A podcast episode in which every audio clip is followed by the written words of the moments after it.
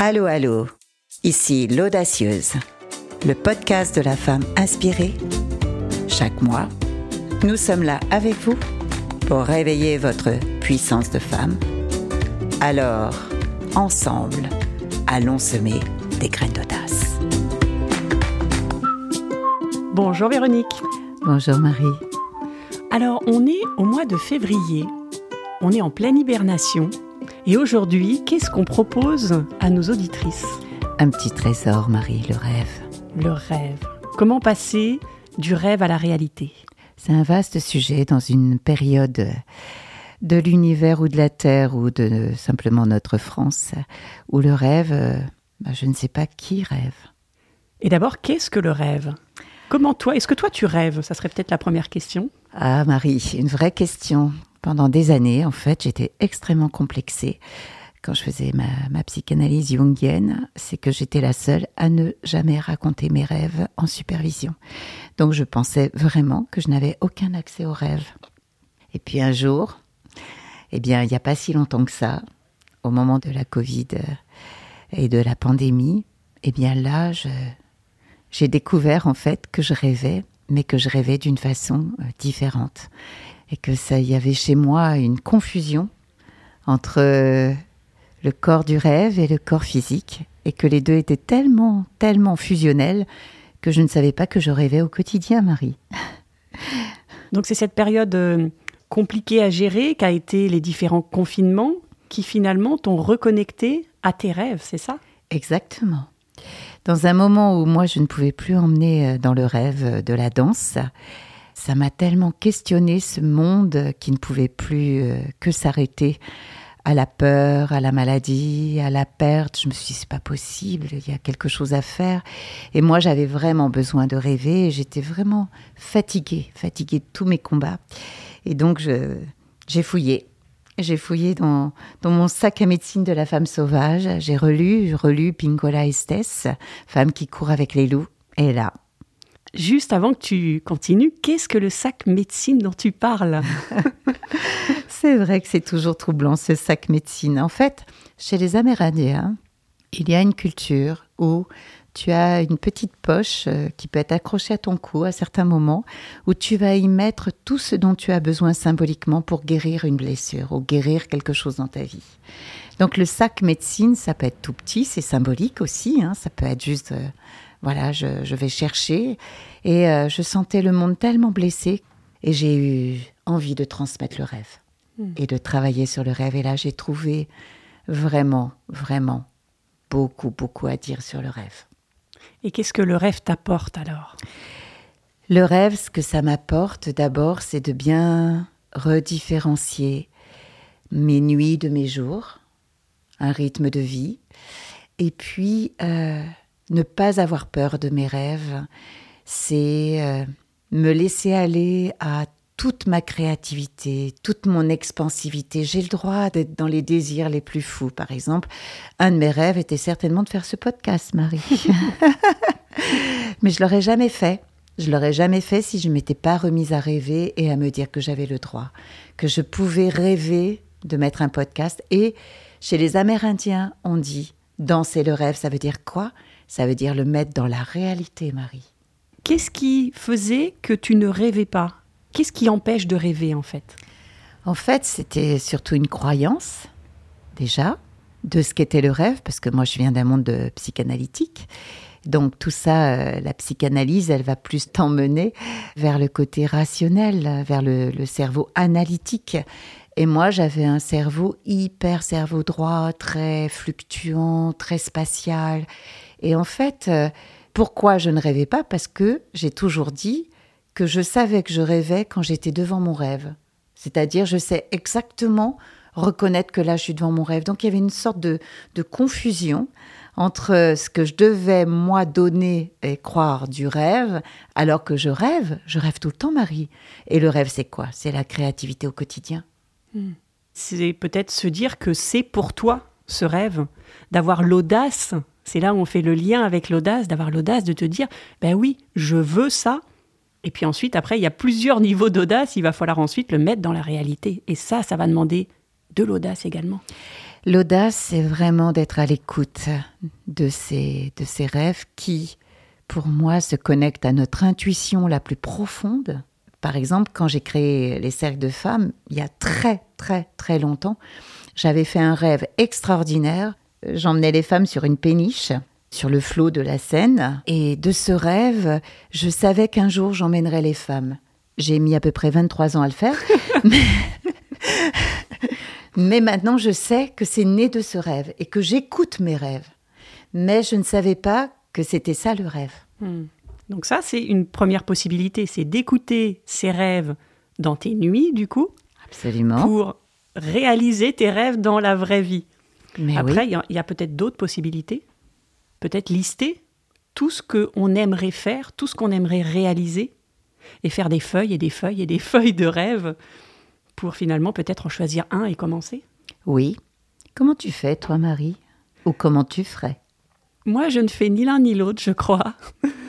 J'ai une idée, en fait. J'ai une idée qui me traverse un jour, à un moment donné, et je ressens vraiment cette idée. Et je me dis, ok, allez, j'y vais, je me pose pas de questions.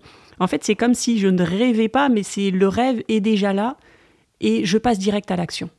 Tu vois, tu fais ce lien maintenant, peut-être que c'est important pour euh, nos auditrices, de faire le lien avec euh, qu'on a chacune une façon de rêver, qu'on est unique dans notre façon de rêver, et que euh, la psychologie euh, a longtemps rangé que dans une case les choses.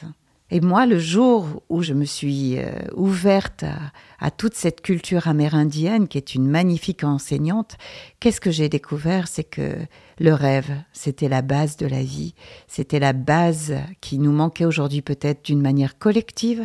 Et je me dis que on a nos rêves individuels, on a nos rêves collectifs, et tout ça euh, n'est pas idéaliste pour moi, c'est juste que c'est créatif on crée notre réalité avec. Et on peut, on peut rêver, créer ce rêve dans la réalité, et je vous assure que c'est encore plus beau que le rêve. Quand ça se cale dans la réalité, c'est magnifique, c'est magique. C'est tellement beau. Ça me fait penser à une phrase que j'ai croisée hier sur un mur qui disait Je ne vis pas ma vie, je rêve ma vie.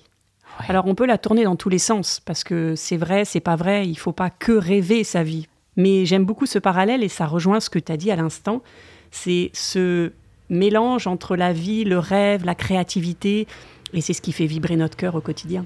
Oui, vraiment. Et puis, on, on, enferme trop dans notre vie le fait que être rêveur ou rêveuse, enfin moi je l'ai souvent entendu hein, quand j'étais petite et je pense que c'est pour ça que j'ai bloqué aussi beaucoup de choses. On me disait que j'étais rêveuse, que du coup on me disait que j'étais paresseuse aussi parce que j'aimais rêver, j'aimais. Et mes plus beaux rêves, ils étaient dans le ciel, je suis devenue astrologue. Euh, après, ils étaient dans les livres, je vivais la vie des autres, je trouvais ça extraordinaire. Et puis un jour, un jour, vraiment, j'ai compris que je pouvais réaliser mes propres rêves. Mais je ne me le disais pas comme ça parce qu'on m'avait tellement dit que la vie n'était pas un rêve. C'est comme si tu as emmagasiné tous ces rêves en toi quand tu étais jeune jusqu'au point où tu t'es dit bon bah maintenant je peux les transmettre, je peux les réaliser. Oui. Pour moi, ce qui est le plus important, c'est de petit à petit mettre cette culture de rêve en, exercice intérieur, en pratique quotidienne, comme par exemple euh, euh, tous les soirs euh, aller se coucher et se dire je vais me mettre à l'horizontale et mon corps physique, je vais lui dire stop, tranquillise-toi, je reviens, je vais pouvoir voyager cette nuit, mais voyager d'une autre façon.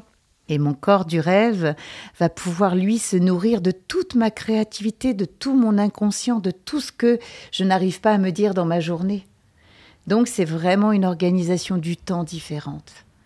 Et j'aime bien proposer euh, de mettre un verre d'eau, de mettre un petit mot avec son rêve du jour ou de la nuit plutôt. Si je me lève la nuit, en boire la moitié, et le lendemain matin, boire toute l'eau qui est informée de ce rêve. J'aime rêver comme ça. Ça me rappelle justement cette petite fille rêveuse que j'étais. Ça, ça permet de se reconnecter à ses rêves. Oui. Donc ce qu'on vous invite à faire, c'est de faire ça le soir, ce soir, quand vous vous couchez, de faire ces deux petites astuces de l'eau, du petit mot. Et puis peut-être le lendemain matin, de faire cette fameuse liste de rêves que vous voudriez réaliser dans votre vie. C'est vraiment les premières étapes. Et puis partagez en commentaire parce que vos rêves vont certainement inspirer d'autres personnes et c'est comme ça que vous allez pouvoir euh, semer des petites graines d'audace dans nos vies à toutes. Mais parce qu'il y a un mais, parfois on est empêché. Ouais. Il y a des limiteurs, comme par exemple la pression sociale, ou par exemple le fait qu'on rêve le rêve de quelqu'un d'autre. Oui. Est-ce que, est que tu as quelque chose à dire là-dessus ou est-ce que tu vois d'autres euh, obstacles comme ça?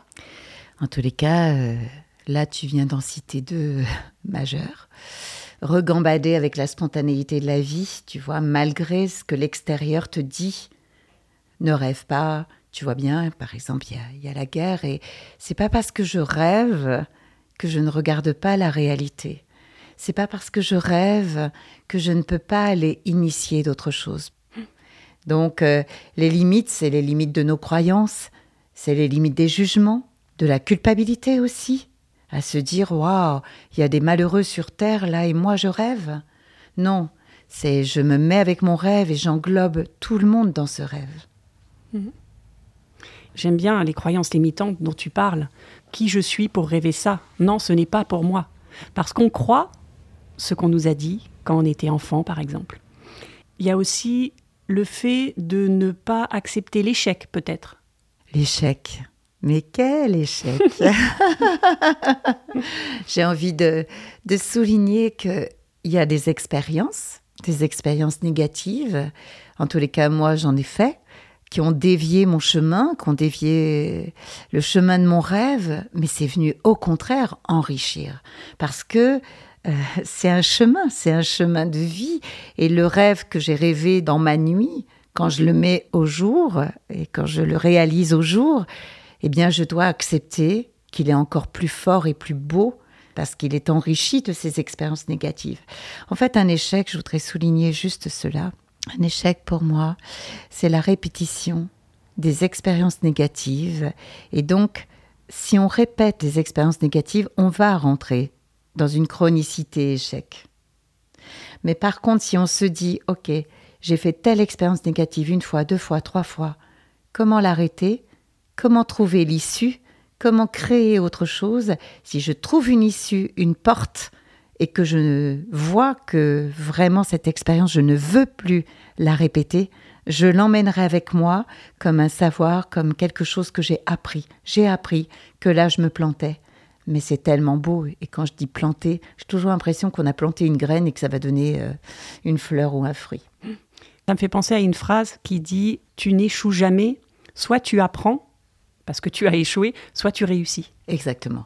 Et c'est là où il faut beaucoup d'audace. Exactement, Marie. L'audace d'y croire, l'audace d'avancer, l'audace euh, d'écouter ces messages dont tu parles, l'audace de se transformer.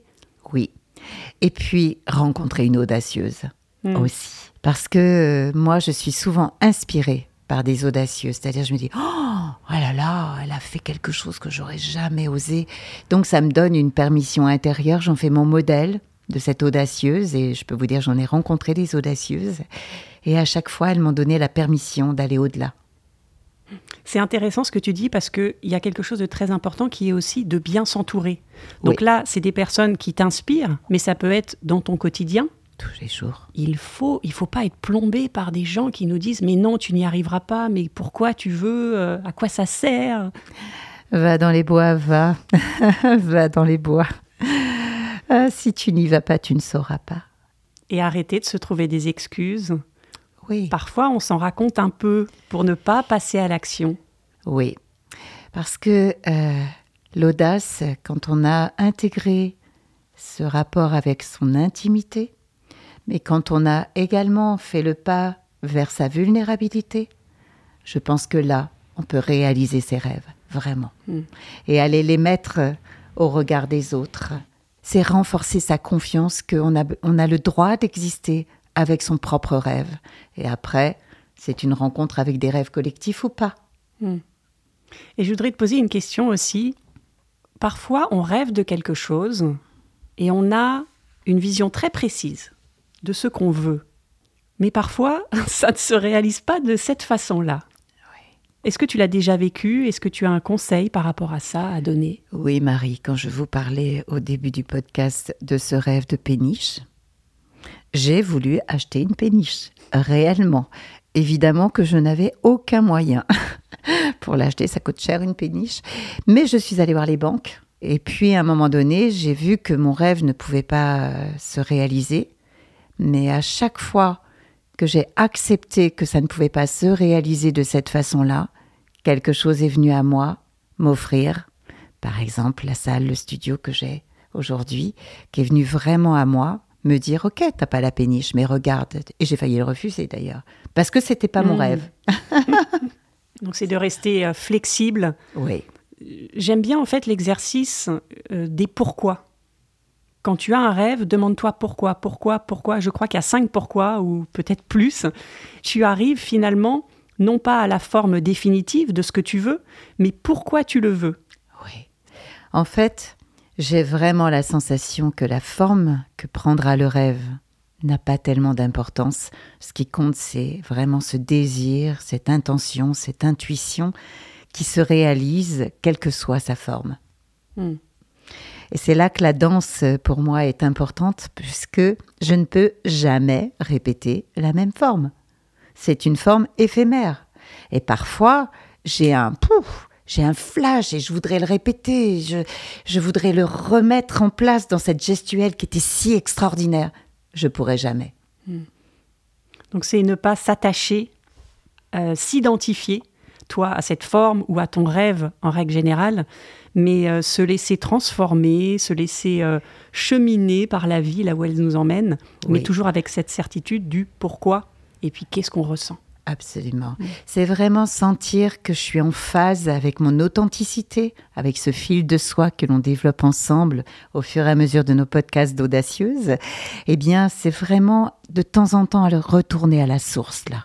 Mais mon fil de soi, c'est quoi? Est-ce que je le tiens encore? Bah, Je l'ai un petit peu perdu, mais je peux le retrouver à tout moment, bien sûr. Intéressant. Peut-être euh, tu peux nous parler du rapport avec le corps Oui. dans le rêve. Oui, parce que oui, Marie, merci de me poser cette question parce que j'y tiens beaucoup. Il n'y a qu'un lieu pour réaliser son rêve, c'est dans son corps.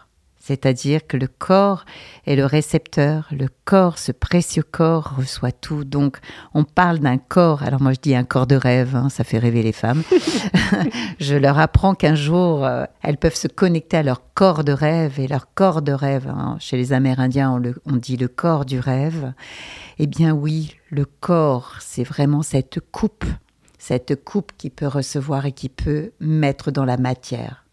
Donc si je reçois dans mon corps mon rêve, si je suis en alignement de mon corps, de mon cœur et de mon esprit, là, Marie, là vraiment, je suis dans l'alignement de ma joie de vivre au quotidien. Et est-ce que tu peux préciser, parce que je crois que tu fais des liens entre certaines parties du corps et ton rêve? Oui.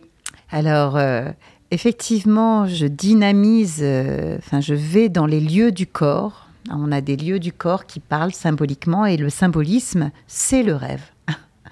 Qu'est-ce que c'est un rêve? C'est du symbole. C'est que du symbole. Et nous sommes des êtres de symboles. Et dans notre corps, il y a toute une mémoire symbolique. Dans le rêve amérindien dans lequel j'emmène, hum, c'est une culture, on dit que l'organe du rêve, c'est l'utérus.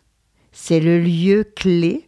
Et en fait, pour donner une image, c'est comme si on avait des fils d'or, parfois emberlificotés, qu'on remettait en lien avec le ciel, avec les étoiles, avec l'étincelle de la vie. Pourquoi? Parce que les femmes, nous donnons vie dans notre corps. Et l'utérus, on dit que c'est l'organe du rêve. Et effectivement, après, euh, il y a d'autres lieux hein, de, de, de rêve, et puis il y a des rêveurs, hein, il y a des hommes qui emmènent dans le rêve. Moi, c'est celui que, que je suis. hein, c'est ma cartographie, comme je dis toujours, j'en fais pas une vérité, mais j'en fais, moi, ma loi intérieure. Et pour te connecter à cet utérus, est-ce que c'est pour ça que il faut délier des parties de soi? Oui, Par exemple, euh, mon cas particulier, c'est mes hanches et mon bassin qui sont un peu bloqués. Oui. Et du coup, faire un travail là-dessus, Oui. ça donne accès. C'est-à-dire que la mémoire du corps, par exemple, elle est beaucoup, beaucoup dans nos os. Le vital de nos os, c'est-à-dire c'est du minéral. On pourrait aller dans un trajet, mais exploratoire du corps, et plus je vais délier mon corps, et plus je vais délier mes rêves. C'est riche, ce- cet épisode. C'est très riche. Donc peut-être pour faire un, un point, pour résumer, d'abord, prends soin de tes rêves nocturnes. Oui. Ensuite, liste tous tes rêves en ayant bien en tête que certains rêves peuvent ne pas être les tiens, parce que là, ça va être ton mental qui va réfléchir. Sélectionne celui qui vibre le plus dans ton cœur, et puis ensuite, avant ou pendant que tu passes à l'action, eh bien, connecte-toi à ton corps, à tous tes organes, ressens les blocages, et puis euh, délie.